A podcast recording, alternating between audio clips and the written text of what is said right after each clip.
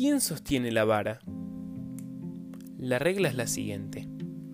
La supervisión divina está detrás de todas las causas.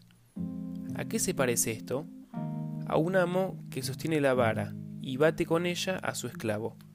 Está claro que el esclavo ve que el amo le pega, pero no se le ocurre acusar a la vara, o enfadarse con la vara, o intentar reconciliarse con la vara.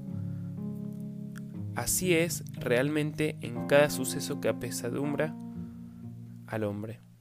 Las causas y los factores visibles son las varas, y quien las sostiene es el Creador. Cada esfuerzo dirigido a la causa visible es ridículo. Es similar a un hombre hablando con la vara. El que sufre una aflicción o le sucede algo que no es de su gusto o no está de acuerdo, tiene que recordar, estoy pasando ahora una prueba de fe.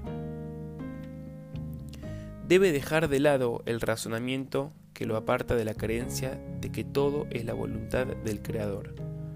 El razonamiento que le da todo tipo de explicaciones contrarias a la fe, que lo dirige solamente al pesar, al enfado y la tristeza. El razonamiento que lo lleva a la desesperación porque ve su fracaso y comienza a culparse a sí mismo. El razonamiento que le lleva a la venganza acusando a los demás. Él debe apartar todos esos razonamientos y fortalecerse únicamente en la fe que no hay más nada fuera de él, todo es la voluntad del Creador, todo es para bien. Su esfuerzo principal debe ser la oración, dirigirse al Creador del universo y conversar con Él sobre todas las causas.